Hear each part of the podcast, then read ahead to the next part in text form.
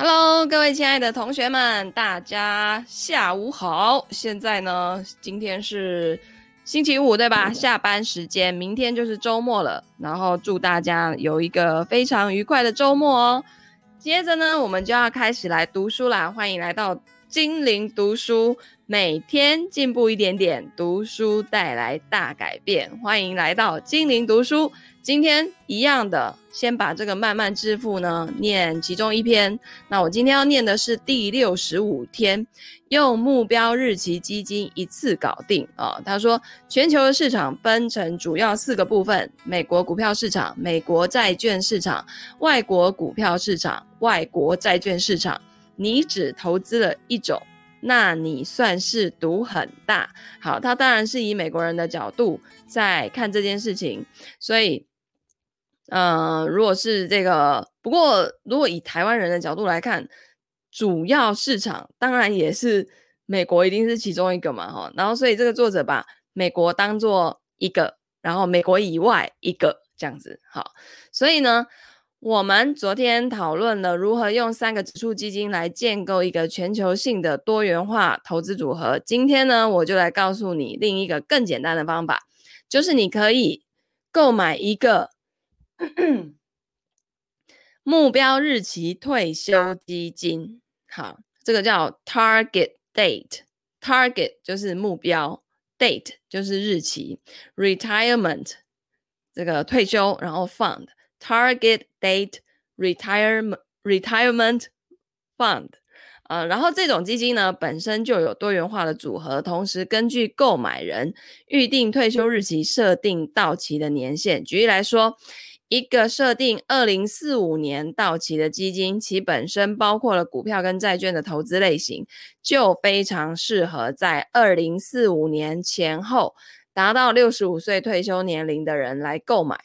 那目标日期基金的最大好处就是单纯，这一类的基金呢，实际上已经是许多四零一 K 退休计划的主流产品，也被公认为是投资的当然选项。可是呢，目标日期基金也还是有一些缺点哦，也就是说，虽然大多数的目标日期基金本身并不收取任何费用，可是他们所投资的是由相关赞助基金公司所提供的产品，这些产品呢，可能费用颇高，而且几乎都属于主动管理的性质。这里呢，有三个例外：嘉信理财、富达投资以及领航集团，他们都提供一系列的目标日期基金。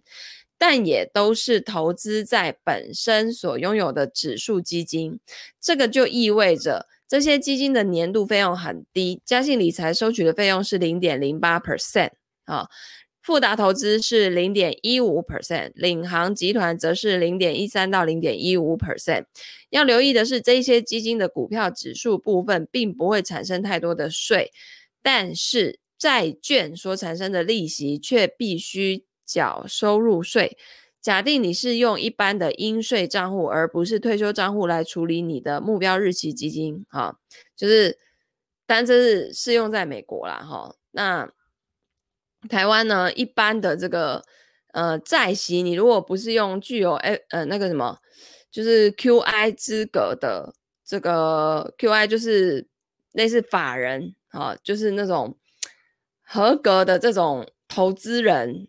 的这种身份啊，一起去，像譬如说台湾的这个中国信托，我记得还有几家啦哈，他们有这样的资格，那他们下复委托下这种呃领债券，不过不是每一档都这样哈，就是有一些债券的配息是可以不用先被拿走三十趴的，反正因为这样的身份本来就不用被课这个税，所以他先跟你拿没意义，因为他后面还是要还你，所以他就干脆。一开始就不要扣哈，所以关于这个税的问题呢，实际上是呃比较复杂的。那我们可以在呃依这个个别的情况哦，去去分辨哦，包括你买的这个股票型的 ETF 也好哈，或者是债券型的，有的有退，有的没退哈，有的是什么，反正要看它那个税法非常非常的复杂。呃，就是说，看它投投资的成成分里面哦，美国公司占的比重多不多等等的。好，那另外要注意的哈，就是复杂投资跟嘉信理财也有另外一系列目标日期基金，是投资在主动管理基金，因此会有很高的年度费用。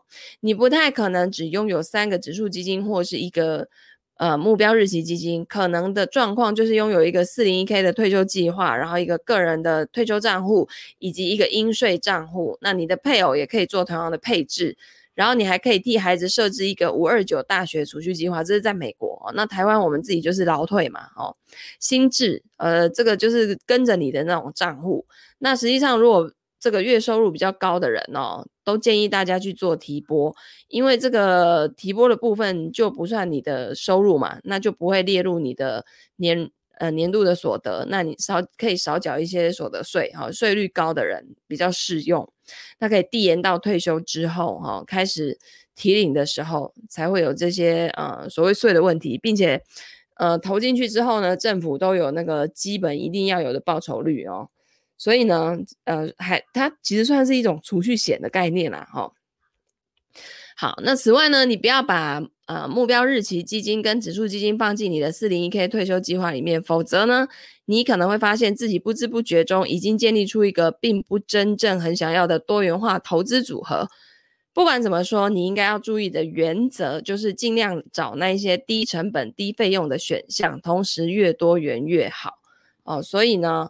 呃，你的计划会是什么呢？啊，这边就有三个选项。第一个，我想用三种市场分散的指数基金来建构我的投资组合。第二个，我会去买一个目标日期退休基金。第三，我有一些做其他种投资的想法。以下是我的计划，叭叭叭，然后就把它写出来。OK，好，那下一篇呢？他要讲的是如何去对付疯狂的市场啊。其实那个疯狂的市场也没什么好对付的，因为市场本身每天都嘛很疯狂，对不对？好，所以呢，讲他，我在想，我虽然还没看内容啊，但是我觉得他应该是就大家叫大家就是以平常心看待他就好了哈。好，那接下来呢，我们来进入今天的这个感恩日记哦。我们今天要进入第七章了，是吧？我看看哈，是的，第七章，向詹姆士·庞德学习职场游戏。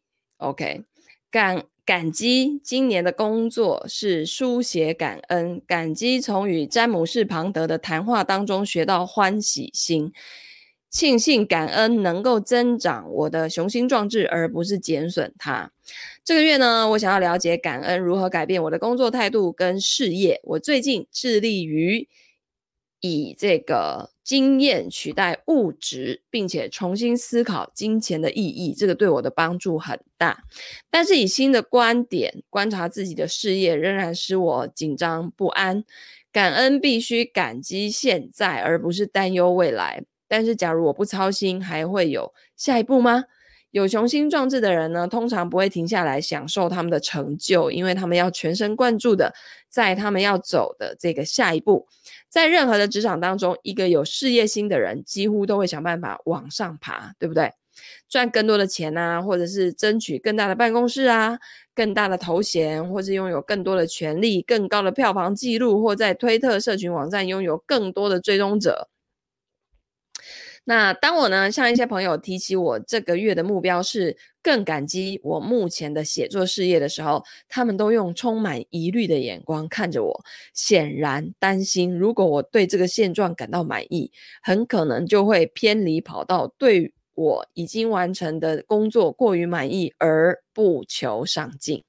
但是我不认为我会发生这样的情况哦，事实上是。刚好相反，这几个月以来，对我的部分生活多了许多感恩。我发现自己又更渴望去面对每一天。今年春天呢，我开始每天提早起床，整个人感觉格外神清气爽。以正向的眼光看世界，使我更想参与其中。我决定向感恩大师罗伯·艾曼斯请教，他研究这个主题十多年了。哦，好好特别哦。国外会有人研究这种主题，研究十几年哈。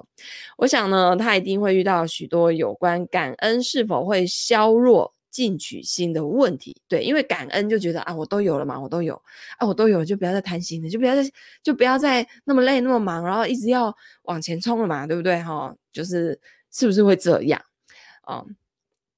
他说我的预测果然没有错。他说，就这个大师，他就说我常听到许多人担心感恩会使人沾沾自喜跟疏懒，没有动力去改善生命。可是呢，我们的研究结果恰恰相反，感激的人比其他人更能达成目标。嗯，好特别哈、哦。那怎么说呢？呃，这个作者哈，他就写说，我不曾觉得感恩会让我变得更懒惰、疏懒。他写疏是那个疏离的疏，呃，疏疏于照护的这个疏。懒惰的懒，疏懒。但听他说，感恩不但不会减损进取心，反而能够助长它，倒是让我很惊讶。这怎么回事呢？然后这个大师呢就说了，他说有意识的在实践感恩的人呢，会有一种目标感，跟想要达成目标的欲望。那为了证明这一点，他在一项简单的实验当中，请参与者写出他们想在未来十周内完成的事情。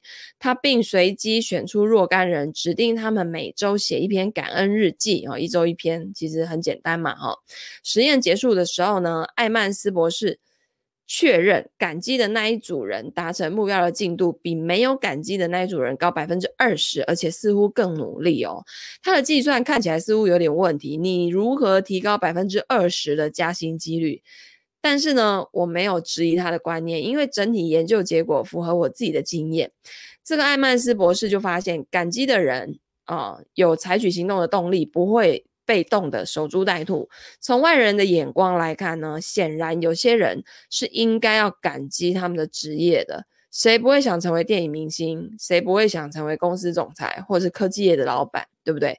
但是感恩的感觉呢，无法写在工作说明上。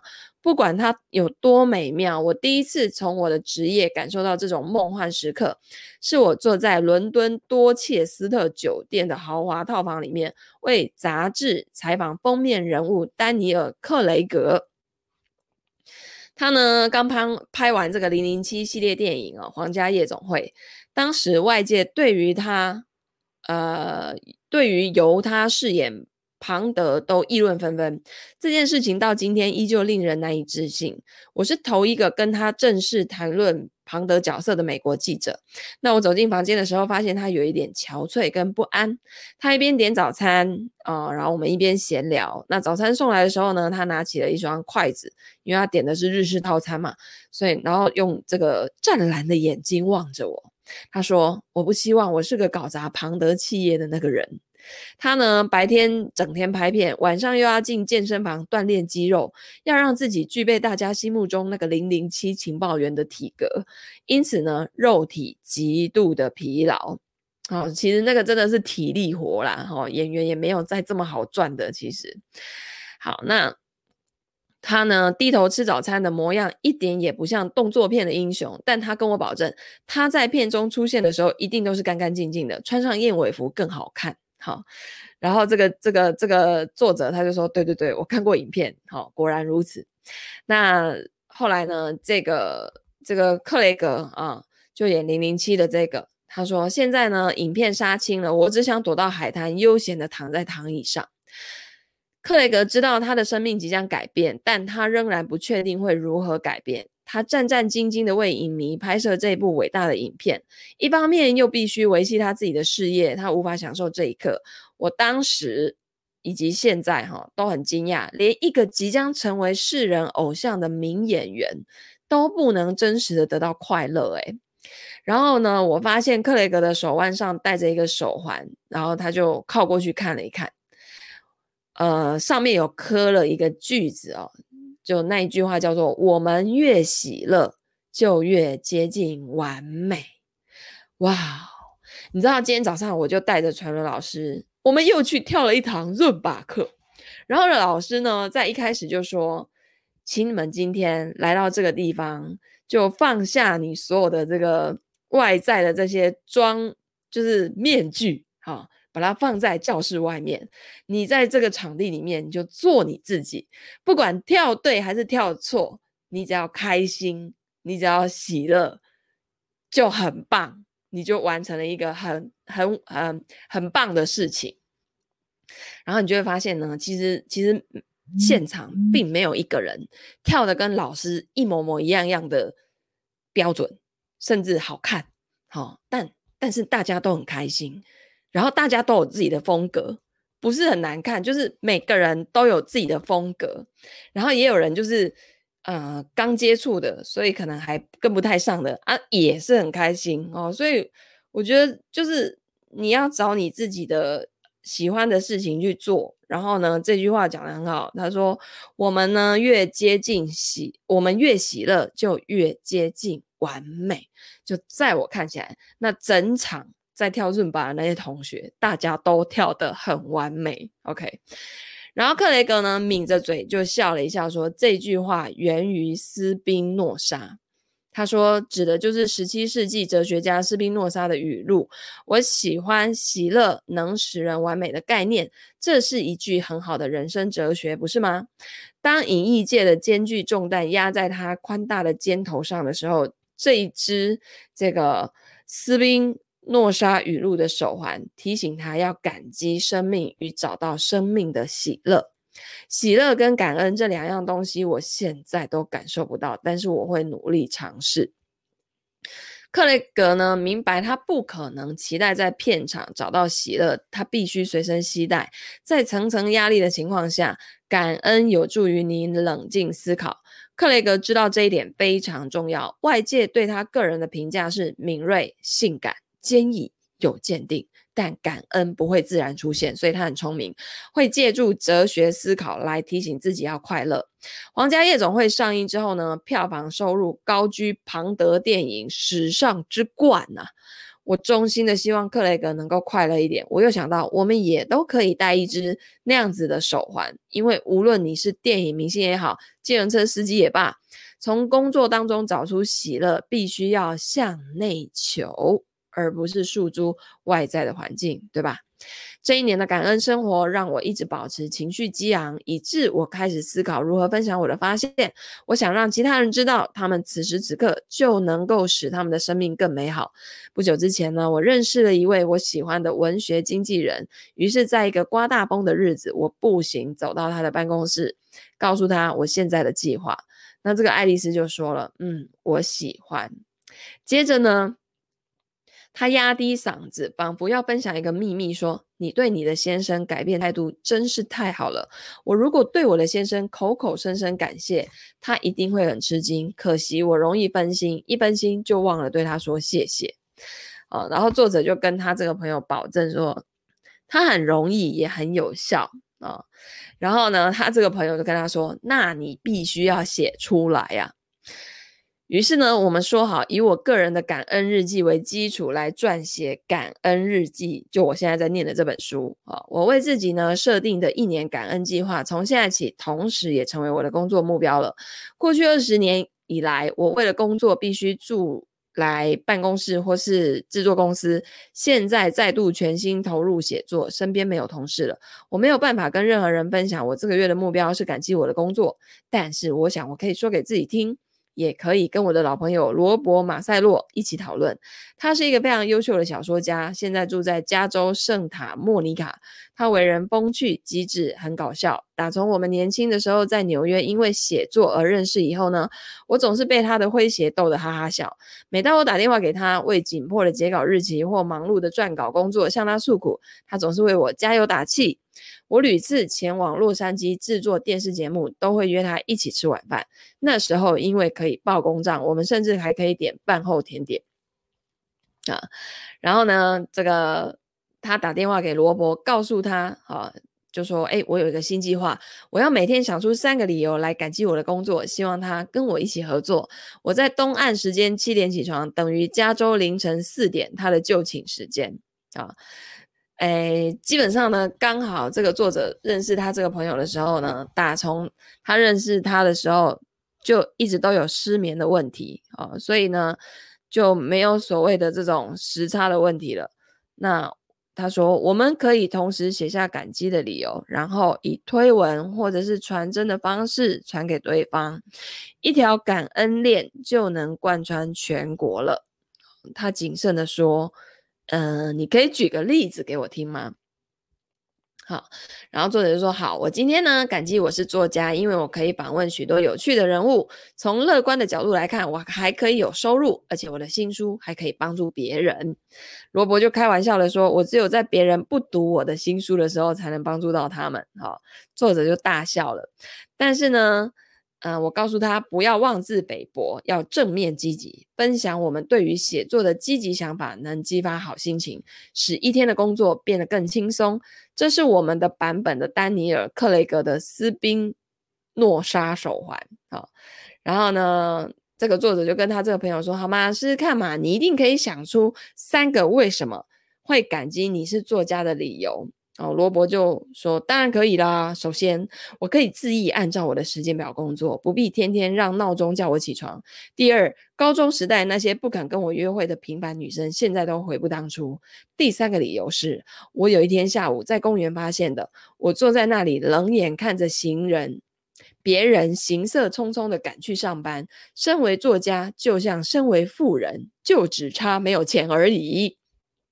好，然后作者就。”大笑说：“那你可以用编的啊。”罗伯呢，接着震惊的告诉我说：“他刚搬去洛杉矶的时候，接了几个电视节目的编剧工作。对于感恩，这个对感恩与工作有过一次顿悟哦。他当时做的是许多人梦寐以求的工作，报酬很好，又有名气。但是他读的是普林斯顿大学东岸的知识分子。他闲暇之余呢，读的是什么？乔叟的作品。”从他正在进行的电视影集《圣女魔咒》，天哪，这部戏我小时候超爱看，就三个女生，然后都是魔女这样子，三个都很漂亮。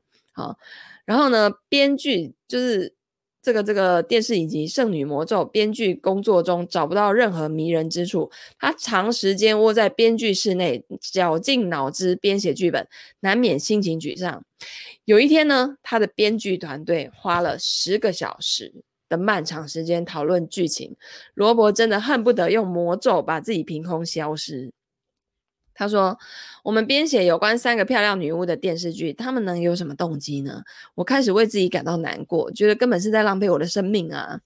又累又烦躁的他去了洗手间，用冷水洗脸。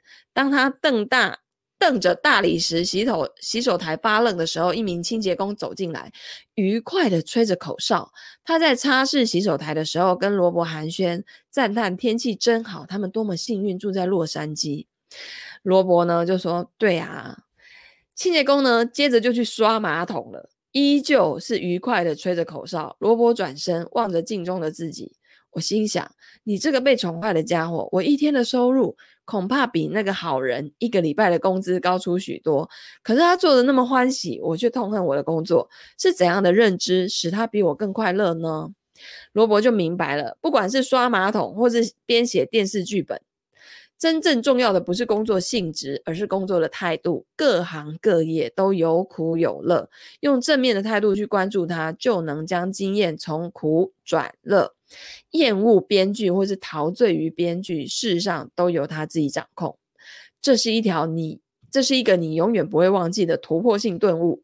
呃，我大概顿悟了至少十分钟，然后回到办公室，沮丧的情绪又出现了。但是至少我知道该怎么做，这个就是进步。跟罗伯谈话过后，又过了几天呢，一个二十出头的学弟透过大学。校友联络网跟我联系，希望我呢能给他一点工作上的建议。我答应呢跟他见面。听他的口气，他的第一份工作似乎不错哦，在一家数位广告公司任职。但是当我们喝着牛奶咖啡的时候，他却抱怨他的工作缺少乐趣，有时候甚至十分乏味。然后作者就开玩笑说：“所以才叫工作啊，对不对？”但是呢，这个学弟就说：“是的，但是我认为我应该可以。”找到更好的工作，作者就立刻想起罗伯被宠坏了那句话，但是呢，他没有说出来啊，因为他觉得他是来帮助他的，不是来道德批判的。因此，我谈了一些数位广告将来可能的有趣发展，但他没有听进去我的正向引导，反而开始抱怨他的老板，以及他经常在办公室加班到深夜。等他谈到公司没有给他可以报销的支出费用的时候，他的优越感已经让我无法忍受了。对，就是他抱怨他的老板，居然说他以为他比我聪明吗。然后呢，他说公司没有可以给他报销的支出费用的时候，他说我每天只能吃墨西哥素食。好，作者就听不下去，就说你应该要感激你有这份工作，好吗？他就斥责他。说这句话的时候，我感觉我的头发仿佛瞬间转白，下巴也长出胡须，因为我俨然变成早已被人遗忘的大萧条时代的老公公。在那个千百万人失业，许多人许多人只能吃不新鲜的面包跟沙丁鱼罐头度日的年代，人人都感激有工作可以做。但今天，一个依赖家庭经济援助，受教育的大学毕业生竟然觉得他应该享受更好的朝九晚五工作。离开之后，我猛然想到，也许我那一句话并不如我所担心的那么城府。现今各个社会跟经济阶层的男男女女都在为找工作而挣扎，即便不是很理想，他们都感激有事情可以做。我认识的一一位社会工作者。去社会局递交他的失业补助文件的时候，办事员告诉他：“我接触过三个拥有博士学位的人，他们就就坐在你现在的位置上哭，因为他们失业了。那种失业的焦虑到现在仍然十分普遍，因为人们已不再吃沙丁鱼罐头了。但是对于那些运气够好，”不需要面对生计问题，或是请领失业保险给付的人，感恩有工作做的人还是少数。我做过一项有关人们感激各种不同事物的问卷调查，其中目前的工作名列最后一名。哈，只有百分之三十九的受访者感激他们目前的工作。年收入高于十五万美元的族群当中，感恩目前工作的比例比较高。但即使是社会精英，仍然有百分之四十的答复是 “No”，我不感激我的工作。这个数字啊，足够提醒我们，全世界都应该改变人们在工作上所受的待遇。但还是那句话，如同我的朋友罗伯所说的，我们能够改变的，主要还是我们自己的态度。我的两个儿子在成长期间常常说要效法杰若米，他们并没有见过杰若米这个人，但是。常常听听我提起他，以他作为常保上进跟感恩心，最后终于事业成功的典型例子啊。那时候呢，我在一个全国联播电视节目担任资深制作人，杰若米是我们聘雇的一个暑期实习生。由于呢，那是一个每天播出的节目，节奏很快，没有人有时间顾及他们。记者们都使唤他们做一些重要但是枯燥的工作，比如说去登录那一卷袋子，帮我把一些研究资料拿过来等等。那一些实习生大部分的时间都窝在一起抱怨，诶，可是就只有这个杰若米是例外。他感激我们让他来这个节目学习，他觉得他很幸运能够得到这个经验。当记者们忙忙着接剪接袋子，气氛紧张的时候，杰若米会主动要求要帮忙。即使只是帮忙跑腿买个咖啡哦。有一天晚上呢，我为了一则报道待到很晚，他问我他可不可以待在这个剪接室后面啊，看他们工作。然后这个作者就跟杰若米说：“啊，你不用待到那么晚啊。”可是这个杰若米说：“可是我想要多学一点，因为我真的很感激可以来这里。”那暑假结束之后呢，我们仍然叫不出大部分实习生的名字，可是呢，我们问杰若米要不要休学来这里做全职工作啊？他很理智的婉拒了。但是等他毕业之后呢，他便展开他的电视事业。他的感恩作风更增进了，而不是破坏哦，就是更增进他的雄心壮志。那些不快乐的实习生呢，或许有充分的理由抱怨，啊，因为端咖啡跟登录影带真的。很无聊嘛，但是他们得到了什么呢？然而杰糯米翻转经验，只看到他的光明面，结果赚到他的事业。我已经有好一阵子没有见到他了。就我所知，他可能已经离开电视圈，去过有机农夫的生活，但无所谓，谁都愿意跟他一起去摘新鲜的蓝莓。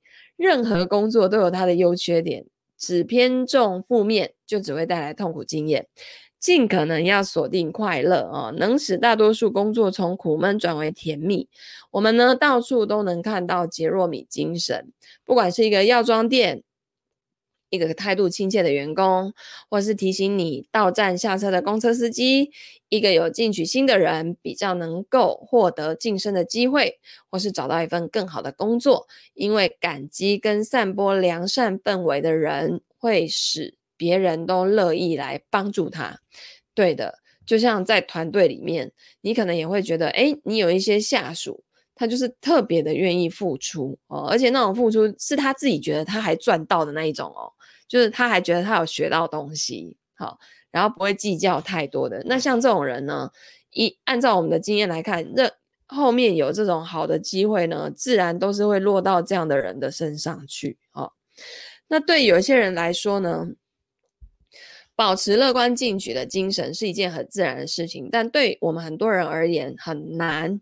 这个时候，感恩技巧便能够帮助我们。我就从这个艾米丽·科克派屈克那边听来一个这样的技巧。艾米丽呢是非营利组织全国家庭学习中心的副会长，她是一个我很仰慕的识字识字学习组织，总部呢在。肯塔基州路易斯维尔，艾米丽有三个不到四岁的儿子啊，其中一对是双胞胎。然后呢，他先生在肯州共和党里面任职，职位很高。他虽然热爱家庭跟工作，但是常感觉压力太大，很难去感激任意任何一方。他说：“我的 DNA 里面没有乐观主义。”有一次呢，他。这个出差的时候，我们一起喝咖啡。他这样讲哦，那艾米丽呢就发现，她每天傍晚从办公室开车回家的路上，就会反复思索当天发生的错误。还记得心理学家所说的毒浆果理论吗？就是我们的遗传基因让我们不由自主的去关注错误跟危机。好，艾米丽就有这样的本事，她这种来自远古的天性比谁都还严重。然后每天晚上反复思索一件错误的事。而不思索五件正面的事，让他经常处于紧张状态。他觉得不能再继续这样下去了，然后就决定把这二十分钟的车程改为回味每一件发生过的好事。然后这个艾米丽就分享说：“哎，刚开始他必须努力。”把做对的事情一直记在心上，但是一阵子之后呢，就比较容易了哈。他不再满腹压力跟忧忧心忡忡的回到家，因为我们把焦点集中在问题上面的时候都会这样。那这一段感恩路程舒缓了他的压力，使他保持正面的心态。现在呢，我都快快乐乐、精神奕奕的回家，这个对我的孩子跟我都更好。那艾米丽呢，在她的组织里面呢，恪尽职守，但是她对于未来充满疑虑哦。就是那现在这个年长的这个会长卸任以后怎么办？理事会怎么运作？怎么制定这个政策方向？他会不会在某个时间点离开？哈、哦，谁知道呢？但是他现在有觉察的决定，即使他一面放眼未来，另一面还是要继续感激现在。他每天下班后的二十分钟感恩车程是个聪明的决定，哈。这个康奈尔大学心理教授、心理学教授汤马斯·季洛维奇他说：“我们一直想要快乐，但一旦得到快乐，他们似乎又不如想象中那么令人雀跃。这个就是习惯性的缺点。让你得到快乐的成就，很快又需要另一个更大。”更好的成就来取代它。无论你在任何领域，这都是不争的事实。如果你目前的销售范围不大，你就会想扩大它；如果你现在管理的只是一个部门，你会希望将来管理整个公司。但是，一旦获得朝思暮想的身份地位，它呢，却又不那么令人满足。就我所知，要避免季洛维奇所谓神奇的适应力，唯一的方式就是。服一帖感恩现在的神奇药方。好，现在人会那么焦虑，就是因为我们都还想要更好、更好、再更好、再更好、再更多啊，再一直往上，所以其实自己背了很多的压力在身上。那其实感恩呢，事实上就会让自己舒缓下来。那跟艾米丽见过面，回到家之后，我看到书架上一张。当年担任电视周刊奖颁奖典礼节目执行制作人时，我在颁奖典礼当天晚上所拍的照片，长达两小时的盛会在 Fox 电视网播出。照片中的我站在红地毯上，瘦得像一根芦苇，身上穿着跟设计师借来的售价一万两千美元的镶银珠礼服，亮晶晶的钻石是像比佛利山庄罗迪欧大道上的一家珠宝店商界的。我的丈夫英俊潇洒，身穿燕尾服，衣冠楚楚，一只手背揽着我，我面带笑容，看起来很快乐。但此刻仔细观察，我心想：那天晚上我知道要感激吗？我当然感激公关人员为我借来那些绚丽的钻石，但我大部分的心思还是专注在我对这个节目应尽的义务以及收视率有没有符合预期。假如我那天晚上知道要写感恩日记，也许我会更感激当时发生的好事。可惜我们往往只有后见之明。那么我们如何感激目前的工作呢？这个毫无疑问值得一试。也毫无疑问不容易做到哦。有些人可能真的超讨厌自己现在的工作，就像我以前在金融业，很讨厌要卖商品、订业绩、订扣打，然后什么你卖不到的，你就要坐在位置上狂扣客，扣到你卖到为止啊。对，所以但是我后来只是换了一个方式。实际上，你说我现在像不像在金融业呢？还是啊，只是我我讲的东西已经不纯粹是商品，然后我还是很感激我在金融业的那一段日子，不然我不会这么，就是我没有办法学会这么多的金融商品嘛，对不对？那么呢，这个呃。有位负责招聘人员的主管跟我说，他一开始啊，都先鼓励他的当事人感激他们目前要做的工作，并且相信还会有下一个工作机会。当他们从感激转为自命不凡的时候，你几乎可以听见铃铃警铃大作。他们的所有表现只是瞧不起跟他们共事的人。他告诉我，有一个金融业的年轻人在他的协助之下找到工作的时候很高兴，还送他一瓶威士忌哦。但是他呢，没有很快就喝它，因为那个年轻人经常打电话给他，问他能不能找到下一个更大、更好、更容易致富的机会。然后呢，他说我看多了，很想要告诉他们，你要感激。你目前的工作，因为你可能做不了多久，但是没有人相信。好，前阵子呢，我在看冬季奥运会的时候，就想到感恩这件事情，因为体育应该是最能清楚看到成功的领域。比如说，你赢得金牌、银牌、铜牌，或是没有没有牌，对不对？但是运动员最后的反应似乎跟他们如何完成比赛没有太大的关系。主要还是在于他们期待的结果。有一些铜牌选手站在颁奖台上。呃，笑逐颜开的挥手啊，兴奋之情溢于言表。许多人都知道，成绩再多百分之一秒，他们就会错失任何奖牌。但第二名的选手表情都很沮丧。世界花式滑冰冠军南韩选手金妍儿，原来被看好再度夺金，因此后来挂在他胸前的银牌，想必有如一袋没那么重。这个无论在运动方面或在生活上，我们的态度都受到可能的结果影响。就是那个第二名的，他都会觉得哦，我差一点就冠军了。然后第三名的，他会想，哈、我差一点就什么奖都没有了。所以第三名的反而比第二名的快乐哦。好，然后呢？呃，早在一九一八九二年，伟大的心理学家威廉詹姆斯就明白了，我们是靠比较，而不是靠绝对真理而生。他在著作当中写道：一个人之所以羞愧至至死的矛盾是，只因为他是世界排名第二的拳击手，或是第二位划船能手，因为他有能力击败全世界。但差一个，他就什么也不是了。一个运动员可以选择上看他自己自己的失误而倍感这个挫折，也可以下看其他成绩比较差的人而有获胜的感觉。将悔恨搬转为感恩，就是改变你的较劲准则。嗯，就是哎呀，痛苦就是比较出来的啊，这就跟那个什么一样。你那个全球股灾的时候，然后你听到你的亲朋好友或是你的反正身边的人跟你讲说，啊，我那个现在所有的部位已经赔了五十趴了，你瞬间会觉得自己赔三十趴也还好，你知道吗？所以呢，为什么说你的投资组合要抗波动度哦？就是那个上下振幅不要太剧烈，否则一般人真的很难很难抱得住股票哦。好，所以呢，这个尝试感激你的工作，几乎跟感激你的配偶。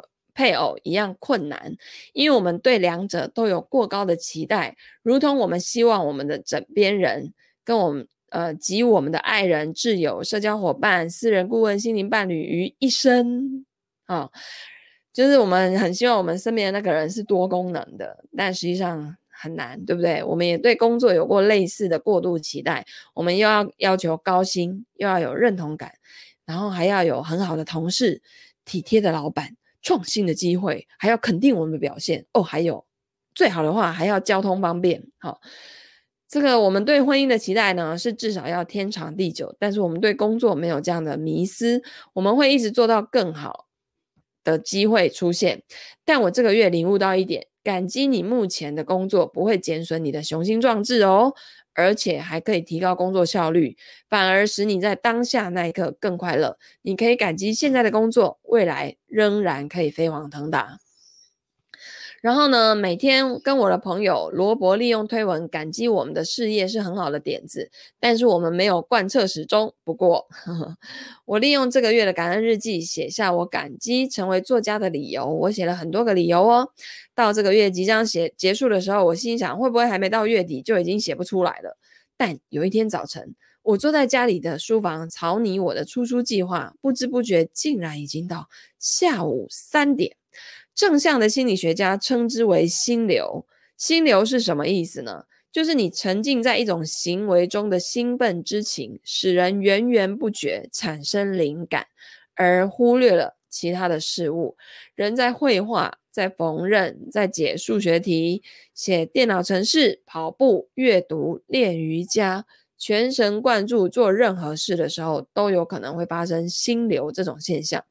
那一天晚上的感恩日记终于不至于难产。第二天写作计划似乎有点不顺，但是到了下午，我终于完成该做的计划。我含笑检查一遍，然后取出我的感恩日记簿，我写下这样的句子：非常感激我可以穿着毛茸茸的拖鞋跟睡衣工作一整天。好好好，这个其实也是我常常做的事啊。它呢，也许不是什么惊天动地的事情，但是我们随时都能找出更多理由来感激我们所做的事情。好的，今天的语录来跟大家念一次：从工作中找出喜乐，必须要向内求，而不是诉诸外境。许多人担担心感恩会让人沾沾自喜，然后开始懒惰，没有动力去改善生命。但我们的研究结果恰恰相反。感激的人比其他人更能够达成目标。任何工作都有它的优缺点，但偏重负面只会带来痛苦的经验。尽可能锁定快乐，使能使大多数工作从苦闷转为甜蜜。一个有进取心的人比较能获得晋升的机会，找到一份更好的工作。因为感激与良，呃，散播良善氛围的人，会使别人都乐意帮助他。感激你目前的工作不会减损你的雄心壮志，也许还可以提高工作效率哦，反而使你在当下那一刻更快乐。你可以感激你的现在的工作，未来仍然是可以飞黄腾达的，不会因为哦感激的工作然后就开始摆烂，并不会。OK，好的，那今天我们的读书就到这边，下个礼拜再开始喽。大家拜拜，祝大家周末愉快，谢谢你们。